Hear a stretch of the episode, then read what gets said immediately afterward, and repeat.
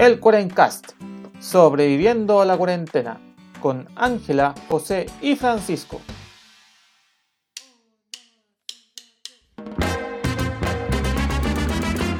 Buenos días, buenas tardes y buenas noches a todos los amigos que nos acompañan a través de la internet. Les habla José, su anfitrión del Cuarencast, aquí sobreviviendo con manera, de manera optimista y con ánimo la cuarentena. Eso no lo creo ni yo, cabrón. Nada que hacerle. Eh, como siempre me acompañan mi amigo Ángela y Francisco desde la distancia, resguardados en sus casitas, aunque Pancho ya tiene el permiso para por lo menos salir a darse una vuelta en la manzana. ¿Cómo estás, Pancho, allá en el Zen? Hola José, ¿qué tal? Eh, bien, esta semana marcada por mucha nieve, mucha nieve y mucha nieve. Hoy día hice un monito de nieve y aparte de eso no he hecho gran cosa, esperando que llegue este día para grabar con ustedes, mis amigos. Claro, sí. Mi, mi agenda del día era hacer el modo de nieve y y lo grabar. logró. Eh, literalmente. sí. Qué bueno, Panchito, que, que envidia, envidia sana que haya nieve por allá. Mándanos un poquito Sí, pues. Aquí nosotros tenemos para entretenernos. Y vos, José, Panchito, acá, como decía el José, otra semana, la chorromil semana en cuarentena. Pero estamos bien, estamos con salud, que es lo más importante para poder grabar. Y paciencia nomás, po. con harta paciencia y ánimo, que es lo más importante. Sí, sí, no, no queda, no queda otro, pues cabros, ya. No sé, yo, yo me imagino que si una vez, en una de esas agarro a chuchadas el virus se va a ir, pero lo dudo. Capaz, po. No sería. Como los duendes, porque hay que agarrar los garabatos para que se vayan. Podríamos Claro. hacerlo, en una de esas no funciona y somos felices. Bueno, seguimos siendo felices, pero sin coronavirus. Sin coronavirus. Sí, Oye, Díganos, cabro. Panchito. Pero Diga. yo les tengo motivo para celebrar. ¿Cuál? A ver, a ver si me alegra el día. Ah, Ah, bueno, obvio, sí es importante. eh, nosotros cumplimos 18 capítulos hoy día con este nuevo episodio, así que estamos llegando como En cuarencas a la mayoría de edad. podemos beber acá en En Chile. Eh, yo, yo, yo tengo una discrepancia al respecto, pero una discrepancia como del típico así como amargado de porquería que solo está buscando datos innecesarios solo para fastidiar. ¿Ya? Dale. Eh, yo festejaré los 18 años de Cuarencast cuando vayamos en el episodio 800. No antes, no después. Pero eso es Pero ser todavía- demasiado optimista. ¿Todavía vamos a estar en cuarentena en ese episodio 800? No, no, sería un desastre, ¿Quién bro, sabe? tu potencia. ¿Quién sabe? Me pongo a llorar. ¿Te imaginas? No, nunca hay que tener fe de que, de que no lleguemos a una, a una cifra tan irrisoria en cuarentena. Pero bueno, eh, sacando el pseudo cumpleaños del, del, del Cuarencast, porque esta- este proyecto apenas debe llevar unos cuatro mesecitos, con suerte. eh, esta semana vamos a hablar sobre historias paranormales, esas clásicas historias paranormales de infancia o, o ya de adolescente que uno escucha y se asusta y dice, oh, sorprendente, y al final resultan ser falsedades o que nunca uno pudo corroborar, así como para mm, recordar algunas historias de la infancia, ese tipo de cosas. Y para, en la segunda parte del episodio vamos a hablar sobre la flora y fauna de las redes sociales a petición de Pancho. Ajá. Es un nombre muy particular que le dimos. Pero con respeto. Sí. Sí, con respeto. Eh, así que si nos burlamos de su influencer favorito, avísele a su influencer favorito y así tenemos publicidad, aunque sea de la mano. Todo sirve, todo sirve. Todo vale. De hecho, hay, hay una frase hay una frase que dice que no hay mala publicidad, solo buena publicidad. Solo, solo una publicidad, inclusive la mala es publicidad. Sí. Así es la vida. Ya, pues, le damos el episodio, cabrón. Démosle. Vamos. Ya, eh, en, en este capítulo, bueno, como bien José nos puso en la introducción, vamos a tocar algunos relatos de la infancia que nos contaban nuestros papás, nuestros amigos. Y obviamente como éramos niños lo creíamos a ciegas. Y, y el internet no estaba tan masificado para que uno dijera, ah, lo voy a Nos googlear. quedamos con la historia. Porque con la historia, sí. po. De, de- de hecho, ahora, no sé, por algunos diarios tienen como una sección de noticias falsas que hacen como un chequeo de verdad. Bueno, esto hace una década ni siquiera era, ni siquiera era tan, tan, tan frecuente. Y yo les traje un par de relatos que solo quedan en la memoria, que uno nunca supo si fue verdad o si fue cierto. Lo más probable es que fue mentira, pero uno nunca lo... Pero nos sirvió en su momento. Sí, Pero, claro, sí, esas historias siempre servían para que uno no metiese la pata en algo o terminase de meter la pata en algo, dependía de, de, de cómo fuese uno. Así mismo. Y, y de hecho, la historia que les voy a contar, eh, yo creo que me la contó mi, mi- mi papá cuando yo a los 5 o 6 años le perdí el miedo al viejo del saco. Oh, el clásico viejo el saco. Y, y por, y por ejemplo, no sé, por unas vacaciones yo pescaba la bicicleta y me iba a dar una vuelta por aquí y por allá. Y para que no me alejara mucho, me contaron la siguiente historia. Esta historia eh, yo la he comentado con varios amigos para ver si también la, la conocen. Quizás ustedes sí o quizás no. Y de hecho llegué a pensar que mi papá había inventado el solo porque tenía muy poca retroalimentación. ya, pero... Nadie, todos te decían, no, estáis puro delirando, compadre. es puro mentira. Sí. Para así que- jugo. Eh, y y si, sin más preámbulos, les voy a contar la historia del hombre chancho. Ya, Uh, de esa weá no la he escuchado ni en mi pelea de perro. ¿No? ¿Y tú, Ángela? Sí, creo haberla escuchado. Ya, bien, por fin, ya. Una más a la lista. Uh, Otra, una más a la lista de dos. De dos, sí. ya somos dos, Ángela. wow. Mira, ah, al parecer, producto de algún hechizo o de una malformación, nació un niño, una guaguita, con la cara de chancho. Es decir, la nariz chata, orejitas puntiagudas. Y su familia lo crió en el encierro por temor a la gente y al parecer a modo de bestia, por, puesto que el hombre chancho no, no hablaba, solo hacía gruñidos. Como un chanchito. Sí. O lo tenía como chancho. Sí. Y, y, bueno, un buen día, este ya, ya adulto, el hombre chancho escapa de la casa y se dedica a merodear por todas las casas en el campo en búsqueda de comida. Eh, a diferencia de otros mitos y leyendas que tiene Chile, que son varios, como no sé, por el trauco, los duendes, nunca me dijeron qué cosas malas eh, traía a ver al hombre chancho. Si es que te hacía una maldición, si es que te iba a lastimar, si es que te podía matar. Simplemente era miedo que apareciera el hombre chancho. De ver algo raro. Sí, de, de ver algo tan fuera de lo común. Y, y, y de hecho hasta el día de hoy le tengo un poco de respeto al hombre chancho. Ya viejo. yo, yo les conté otra vez porque de repente salgo acá hacia el patio de noche, está oscuro y escucho pisadas en el pasto, pienso del hombre chancho. Pero eh, Te va a eso son un- visitar. Tra es- traumado con de por vida con una historia que no sol- apenas has podido corroborar a lo largo de tu vida. Sí. Oye, pero he escuchado otras versiones de la historia, ahora que ya me metí a internet.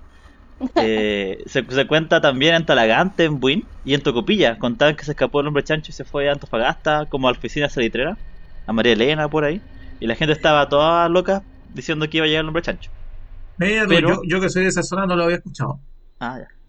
Eh, y pero un, un lugar donde fue muy famoso en la década del 70 fue en el puerto de Valparaíso. Y allá le decían el cara de chancho, o el cabeza de chancho. Oye, varios Y la gente- así. y la gente le dejaba la, la gente le dejaba comida fuera de la casa para que no entrara y, y cuentan también que se organizaron cuadrillas para buscarlo en las quebradas e incluso apareció su rostro en el diario el día que lo capturaron Ah, lo capturaron. Eh, eso dicen pero nunca está ese registro del hombre chancho pero esa es una historia que me contaron mis, papás cuando yo era niño y hasta el día de hoy me acuerdo como da entre la risa y el miedo Sí, o sea, imagínate salir y ver un alguien con care...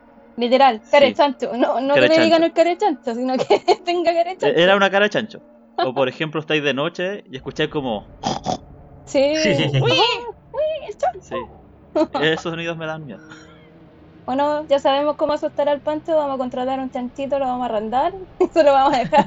Claro, sí, ir, ir a buscar un, un chanchito a, un chanchito que aún no esté faenado. Oh, Sí. oh, pobrecito. Eh, oh. Eh, chiquillos, ¿ustedes tienen alguna historia parecida? O sea, así como de, de hombre chancho y cosas así, no sé si tanto, pero sí cosas que te, que te metían miedo cuando éramos chicos. No sé si se acuerdan cuando teníamos como 10 años, 8 años por ahí, cuando supuestamente salió una guagua que hablaba. Mm. Bueno, yo cuando, yo cuando me contaron me dio mucho miedo, imagínate una cabra chica que, que como te dice el pancho no tenía acceso a internet. O sea, solo de hecho imaginar que salió una guagua que hablaba y era como... Y lo más, como lo que más me daba miedo es que decía que poco menos que, que nos íbamos a morir, que venía el apocalipsis. Y bueno, tuve mucho miedo. Fueron como un mes que estuvo como el boom de la guagua que hablaba. Y eso me dio mucho miedito. Pero también habían como juegos y cosas que uno hacía con historias que vienen hace mucho tiempo, que conversaba con otras personas y también han hecho estas pseudo estupideces. no sé si se acuerdan del famoso Joker Baika. ¿Nunca la Eh, hicieron? no, eso no.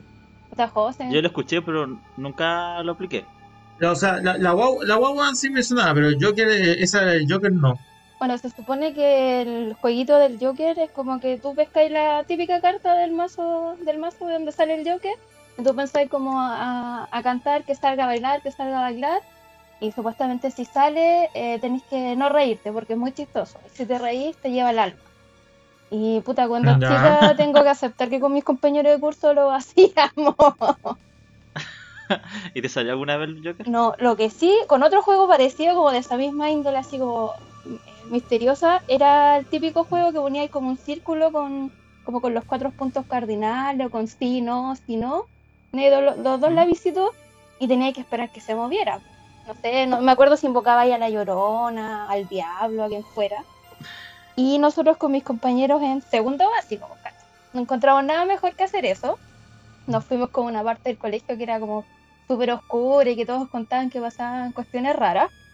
Y nos pusimos a hacer el juego y se nos movió el lápiz. Bueno, salimos hechos unas gomas, todos corriendo asustados, te- aterrados que nos pudiera salir cualquier cosa rara. Y como lo, lo simpático o anecdótico es que después cuando volvimos a nuestra sala que estaba al lado de este lugar, se habían roto un vidrio. Y nadie había estado jugando a la pelota ni nada así como tirar ha roto el vidrio fue como, eh, nunca más lo vamos a hacer. Como que quedamos espirituados.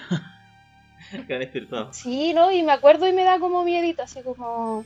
No sé si habrá sido mi imaginación infantil o de verdad pasó algo raro, pero... Como todo lo que tenga relación con palitos o jugar a la Ouija, no, no está en, mi, en las cosas por hacer. No está- claro, no, en las cosas, oh, qué divertido, voy a jugar a Claro, la estoy Ouija. tan aburrida que jugaré a esto. Y lo otro que me acuerdo que fue hace poco, ya ni tampoco, ya estamos viejos.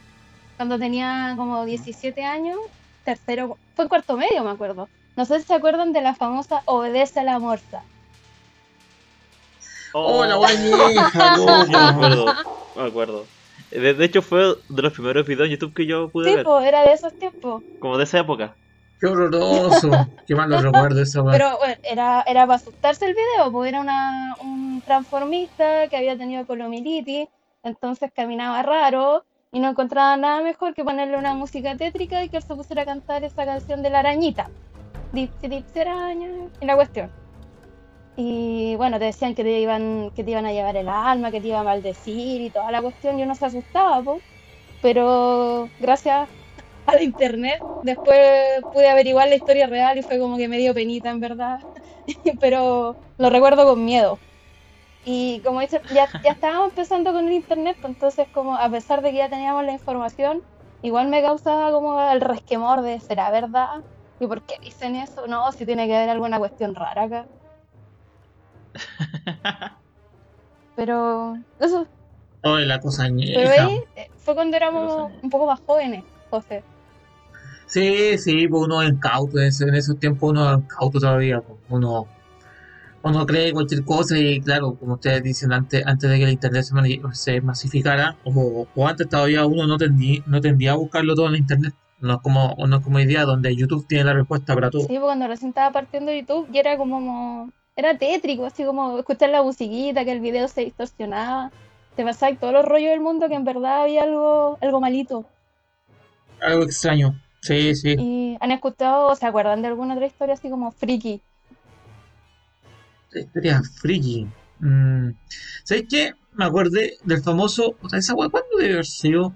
Mm, 2000, 2000 y pico. Con tanto así, 2008, 2009, 2007, por ahí. No me acuerdo cuándo fue. El del famoso cuadro del niño que Ah, llora. el ser más viejo, o sea, como que resurgió nuevamente en esa época, pero es súper viejo. Sí, resurgió en esa época, pero puta, la, la historia es recontra vieja, pero resurgió en esa época, pues, y de ahí, de ahí se lo recuerdo. Pero, a ver, José, ¿qué te, qué te, qué te decían del famoso niño que llora? Nada, pues, puta, un cuadro. De un niño que llora. eh, que es- te- te- tiene un niño que está llorando, pues y se nota que el niño está triste, está llorando y está, está mal. Pues, o sea, puta, yo también eh, opino que, que el criterio artístico es bien como mm, extraño para ¿Cómo pintar esa un? Seamos sinceros. Sí. Claro, o sea, como que, no sé, pues. Bueno, pero la- uno puede hacer lo que quiera en realidad. Entonces, ¿qué pasa? El mito era de que si uno colgaba el, el cuadro, efectivamente como que traía mala suerte, eh, problemas, discusiones y ese tipo de cosas. Digo, de eso me acuerdo. Que como que, Mal no se- recuerdo. que te, que te iba pésimo Sí. en todo, mucha mala suerte, historias que se quemaron Sí, que traía, traía uno. Sí, o que te pasaban cosas Sí, paranormales. y, y claro, e- eso, y decían que, si, que si, si el cuadro se quemaba, solo iban a que solo que iban a quedar los ojos del, del niñito. Ay, qué horrible. Ay, ya. Ah, qué miedo. Ay, señor, pero lo chistoso de por qué me acuerdo de esta weá, que es muy tonto, porque no, no me acuerdo si fue en tercero o cuarto medio, Ay, qué tercero, no me acuerdo, ay, chao, me importa una raja qué año fue, fue en todo caso.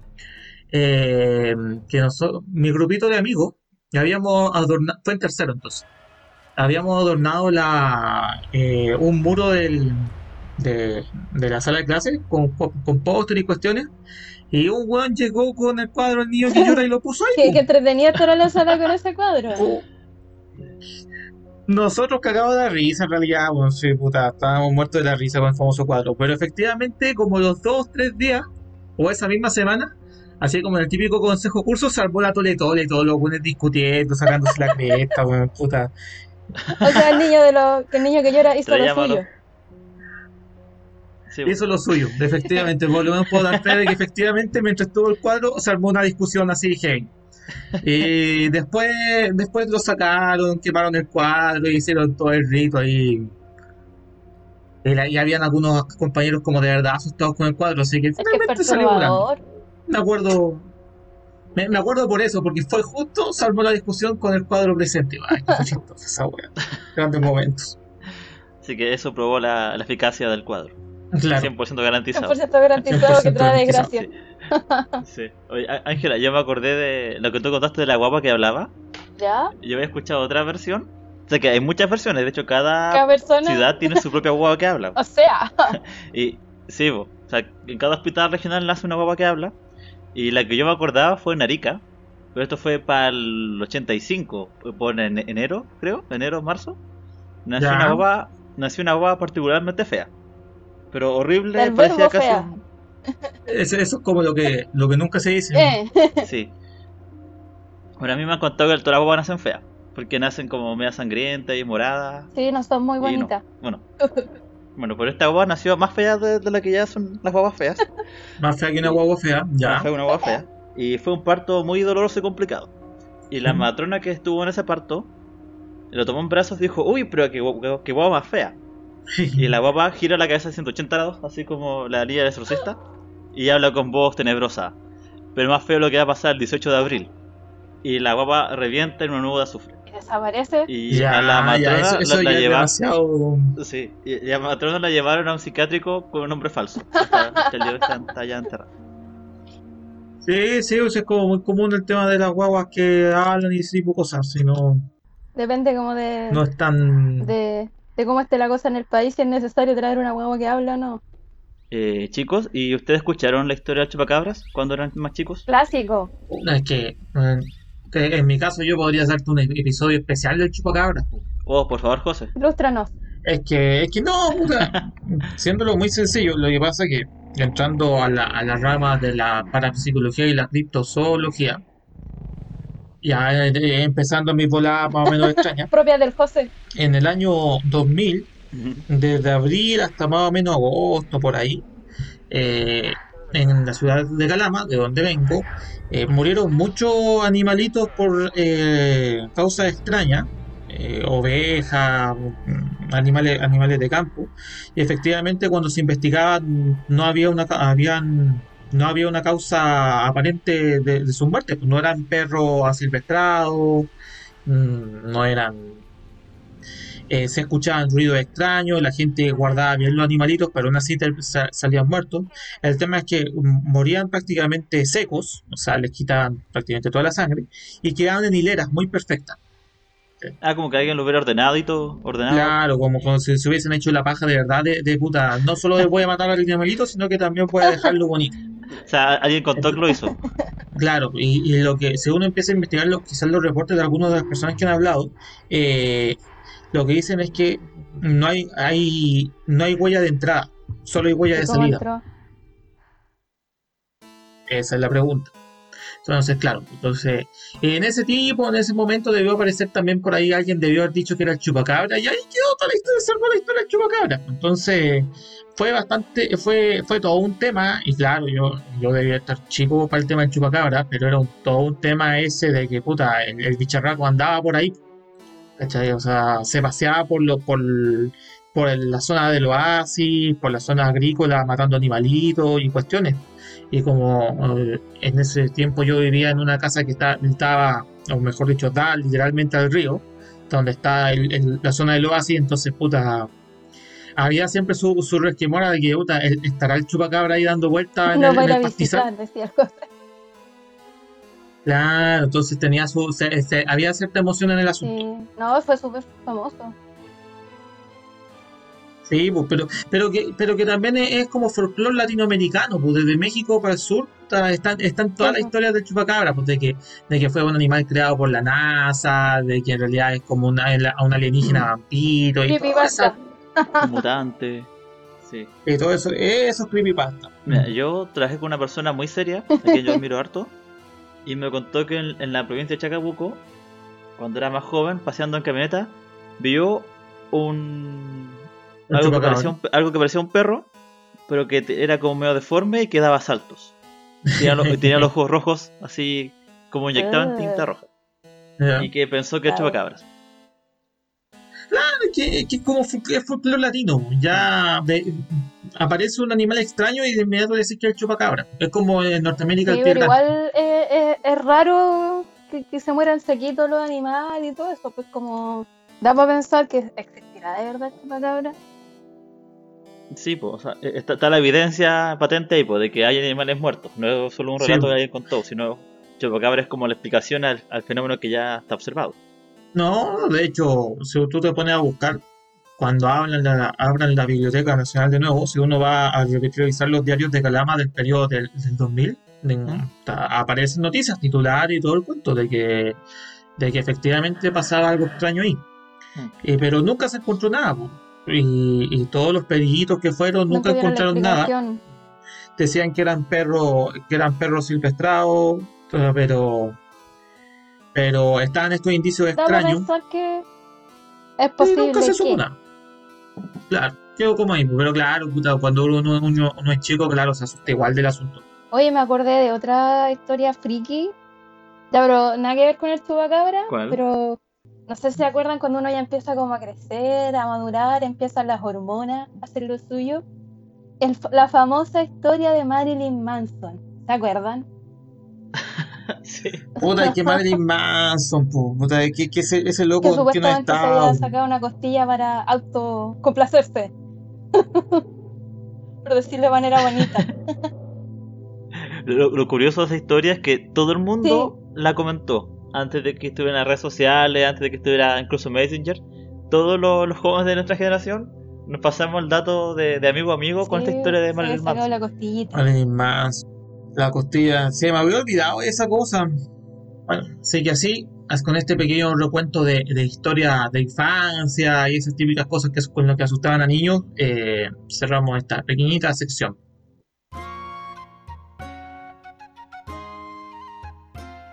Eh, bueno, Pancho, tú quisiste, o mejor dicho, planteaste este tema sobre la flora y fauna de las redes sociales. Pero desde mi punto de vista, quisiera saber, ¿qué es la flora y qué es la fauna? ¿O es flora y fauna? ¿O no tiene nada de flora y fauna?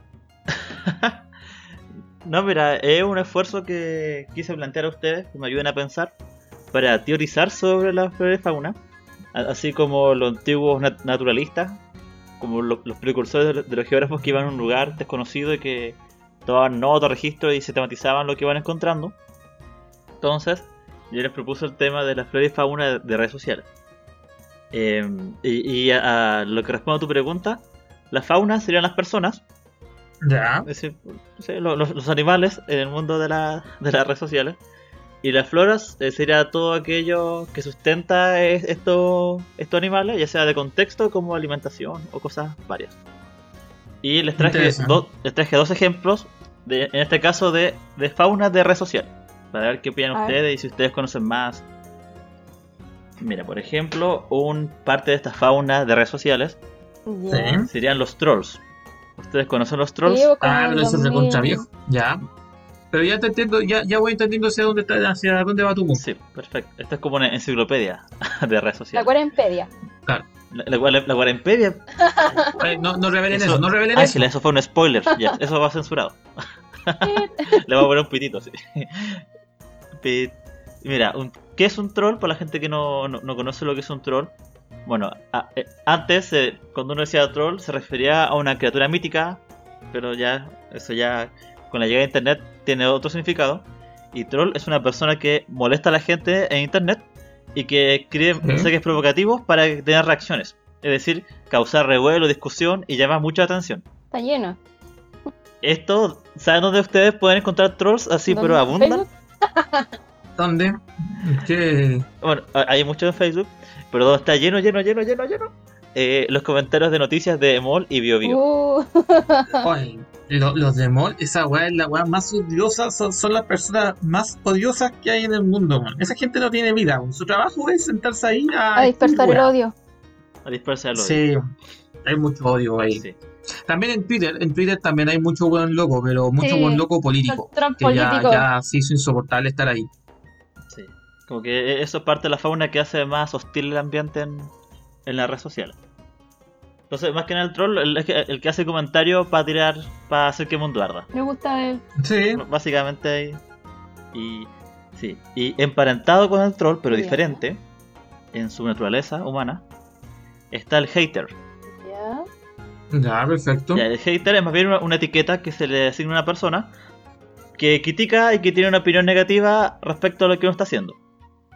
Y de hecho está la frase como eh, haters gonna hate, como los odiadores van a odiar. Pero e- esto yo lo veo más que nada como una mala etiqueta porque siempre va a alguien que está en contra de lo que uno hace.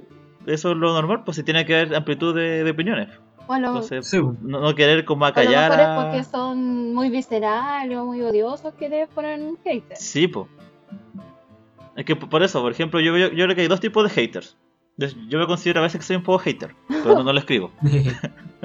Eh, Por ejemplo, un hater puede ser una persona que no está de acuerdo con lo, con lo que alguien está publicando, eh, pero solo, solo, solo queda con uno y, y sigue su vida. Sigue- Y, y está el otro que ya gente desubicada que escribe, que escribe cosas ofensivas derechamente en internet, porque eso ya creo que no es lo correcto. Y, y ustedes se han dado cuenta que Facebook ha hecho como una Sí. cacería de haters. Como que no hay, pa- hay palabras Sí. que no podido ocupar. Porque ahora está, bloque- ahora está bloqueando a gente que, que escribe comentarios ofensivos que van contra las normas de la comunidad. Sí, que, que hubo un tiempo donde esos pelagatos levantaban una piedra y aparecía uno, pues, y de verdad salían odiando lo que fuese, o sea, cuando tú- desde el pan con palta hasta mm, el presidente. Eh, ¿cachai? Y, y claro, ya era mucho, pues, ya era, el, el odio era demasiado. Pero igual siento que Facebook se fue como, por decirlo, en la volada, porque ahora hay palabras que de verdad no puedes decir, po. Como A ver, cuáles? las típicas que, oh, oh, oh, que la gente se ríe pene, vagina, cosas así, como que te, te bloquean por un rato si pusiste esa palabra. Y la encuentro Sí. como extremo. Y el bloqueo va, va en aumento. pues, O sea, primero, no sé, son horas, después días, semanas, Hasta que después te Igual sacan. como que te sacan, sí. la reflexión es como, ¿ya dónde queda la libertad de expresión? O sea, sí, eh, no es bueno odiar a ser un hater, pero también encuentro que es Sí. como tu match. Eh, bloquear por escribir palabras así, po. Sí, sí, pues, a ver, hay, hay- hay algunas cosas que, que en cierto contexto no son ofensivas para nada y, la, y las cortáis de lleno solo porque aparece, entonces no puede estar mal. Que claro, lo que yo, yo, yo digo, las las inteligencias artificiales no entienden Sí, contexto, solo entienden la palabra. De hablar en sí mismo. Sí. Y chicos, les propongo el último caso de fauna de... Pero que ustedes la digan lo que conocen ya. Los Sí. influencers. Que está de La moda. última especie que ha llegado a este mundo de redes sociales. Sí. Es que, es que, es que es el nuevo negocio en internet. pues. Tú tienes que pensar que hay gente que, que finalmente esto se convirtió en su vida y final y esa es su forma de trabajo. Yo no, no tengo ningún problema si te estás haciendo tu trabajo con aquello. Sí, pues se suponen que son personas que, como dice su palabra, ejercen influencia en los demás y dan su opinión y la gente los sigue, los apoya y arman como todo un tema de, de, de apoyarla, tanto las cosas buenas como las cosas malas que pueden estar diciendo. Eh, el año pasado hubo en Estados Unidos como un movimiento, pero en un nicho muy específico. Esto no es como todos los influencers del mundo, sino como un nicho muy específico, que son los influencers que quieren ir a restaurantes gratis, Ah, Ah, sí, Y a eso, cambio eso sí de- son odiosos, pues eso sí son, te ponen una foto. claro, porque para cambio de publicidad. Eso lo encuentro como fome, porque igual todos se ganan la vida de distintas formas y es como puta. Si querís, primero prueba, porque vo- voy a estar ofreciendo algo que es una porquería. ¿Cachai? Primero prueba y si te gusta vos, ya sabes que soy influencer, te, te puedo hacer publicidad y no- nos beneficiamos ambos. Pero igual encuentro como patúo, así como denme todo gratis porque soy bacán y Sí, lo, lo- lo que pasa es que hay algunos, los locos, los pro más pro, ya, yo, yo no tengo, no sigo ningún influencer, no tengo práctica de quién ser influencer, bueno, y se vayan al carajo todos esos huevos. Pero, pero los, los pro más pro, eh, ganan tanto por publicidad y generan tanta publicidad y- y- que finalmente, claro, les regalan de todo. Sea, hay gente, hay gente que efectivamente le mandan la última consola, el último teléfono, el último cuento para que, para que publicita. ¿sí? Pero los, los, los de nivel intermedio, los que todavía no son, los que todavía no les regalan de todo, pero están en camino a eso, normalmente intentan de que, oye, ¿cómo, cómo diablos puta, eh, genero contenido nuevo? Eh, claro, y ahí entran, eh, entraran ahí las- esas conversaciones de que, claro, puta, genero contenido nuevo en el restaurante, entonces yo como gratis y tú ganáis la publicidad. Y algunos restaurantes dijeron, no, pues yo, puta, no... Mi restaurante es mi restaurante, yo te estoy pagando todo, yo, esto es mi trabajo. sí. ¿sí? Si quería, si quería hablemos de plata, pero no te voy a dar mi trabajo gratis. Sí, pues esa es la cuestión, es como hacer gratis, de- Mm. siendo que detrás hay un trabajo de personas. Sí, pues ese es, el- ese es el punto de fondo. No, pero, pero el paso loco siempre hay. Sí, Por ejemplo, ahí, bueno, está como ese caso como el, el malo que quiere todo gratis.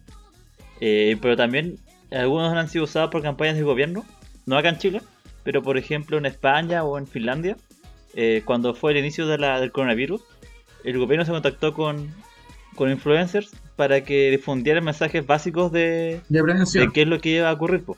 ¿Mm? Por ejemplo, eh, en, en España los youtubers que yo sigo, que hablan de cosas de música o arquitectura, ellos dijeron como nos contactó el gobierno para contarles que va a pasar tal cosa, que viene una pandemia, que eh, para contar como a la gente de nuestra edad o más joven que, era, que iba a ser el distanciamiento social, las medidas de, de higiene, la cuarentena, y eso fue como una forma muy efectiva de llegar a su público, para llegar de forma rápida y, y en un lenguaje más cercano. Claro. Entonces Sí. ahí fue un buen caso de, uso de influencia. Sí, pues. Eh, Finalmente uso de publicidad. No, Uno tiene que entender que con, con el advenimiento de las redes sociales, el tema de fondo de aquí es que tienes una enorme cantidad de po- po- población o, o de potenciales clientes, pongámoslo así, ocupemos de hablar a clientes, que, que no se informan y no consumen por los canales tradicionales. Ya a mí, puta, ¿qué me interesa que publicité una cuestión en la tele? Pues yo no veo tele. Tampoco me interesa que lo publicité por la radio, no escucho radio. ¿cachai? Ah, mm, Pero entonces tienes para mí, para que llegues a este tipo de cliente, tienes que buscar otra alternativa. Pues y entre eso está la, los influencers. Porque, por ejemplo, seamos sinceros, mm, eh, si la gente no ve televisión, no, no, no ve radio, pero sigue a las redes sociales, de nada te sirve hacer una campaña bonita y cachilupi en televisión y en radio si no, no va a llegar. ¿sí? Mm. Que es cuando tú- es una discusión que yo tengo con- tú, le tú mencionaste el Estado. El Estado chileno normalmente hace eso. Eh, publicita, publicita en televisión y hace que los Twitter, los tweets de, su- de todas las campañas, de, de todas las cuentas del Estado sigan la misma, hagan, hagan la campaña, pero no recurren a otra gente. Si yo, si yo en mis redes sociales no sigo al gobierno, no me voy a enterar No, nunca. Sería bueno a lo mejor que pescaran algún de los famosos influencers que hay acá en Chile. Aunque un poco tarde, pero bueno, nunca es tarde.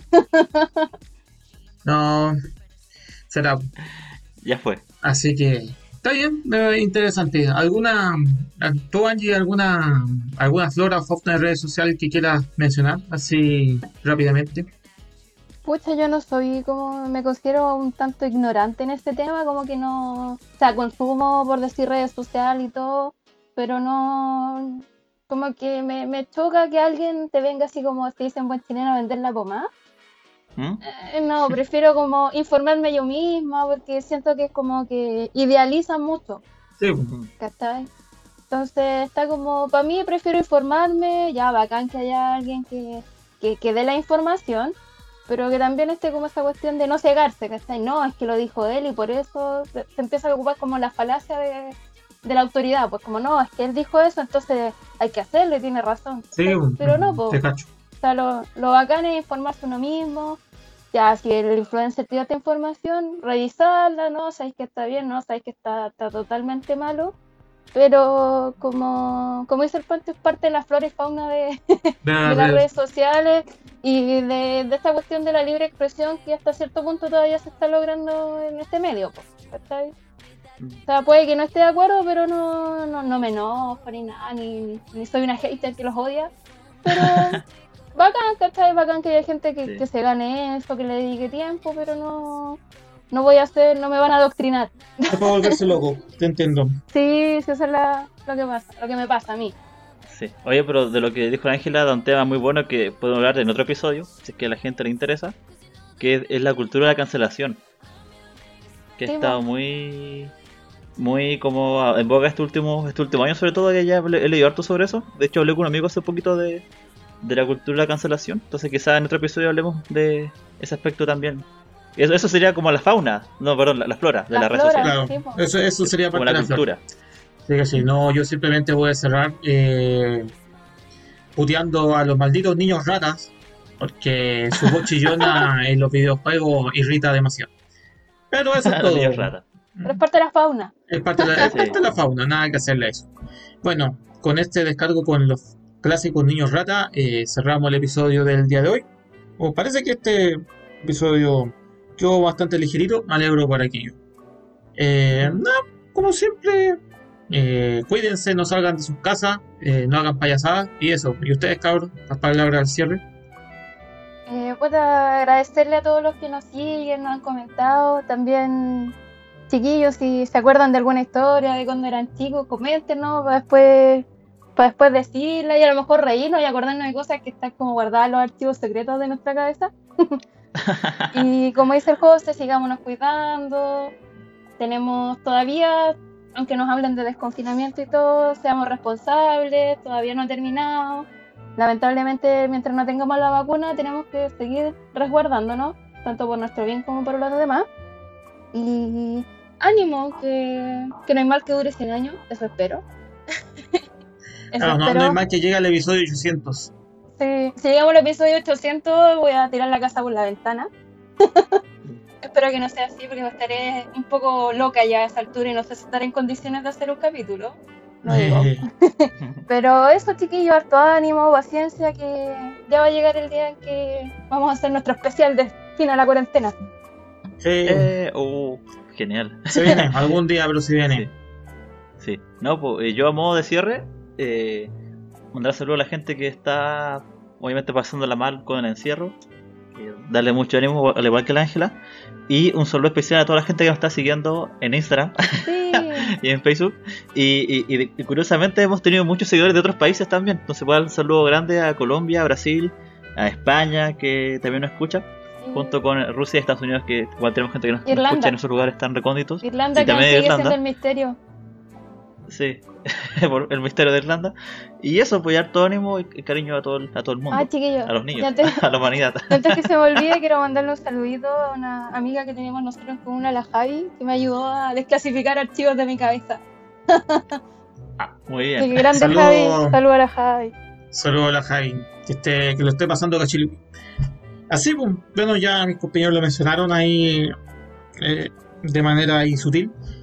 Eh, pueden seguirnos en redes sociales por Facebook, Twitter e Instagram. Repito esto toda la semana y no me cansaré de repetirlo. Eh, Facebook y Instagram están bastante activos. El Twitter lo tengo votado. Y van- se mantendrá votado hasta que los del apruebo y los del rechazo no se pongan de acuerdo. Eso no va a pasar, José. Eso no va a pasar, lo sé, pero, pero ya Twi- Twitter es una bola de odio increíble, así que no, yo no entro a esas cosas. Pero bueno, eh, así pues, cabrón, cerramos este episodio de Cuarencast. Recuerden compartir el programa, síganos en redes sociales, eh, cuídense mucho, saludos a todos, pasen lo cachilupi, chau chau. Chao, cuídense. Chao, chao.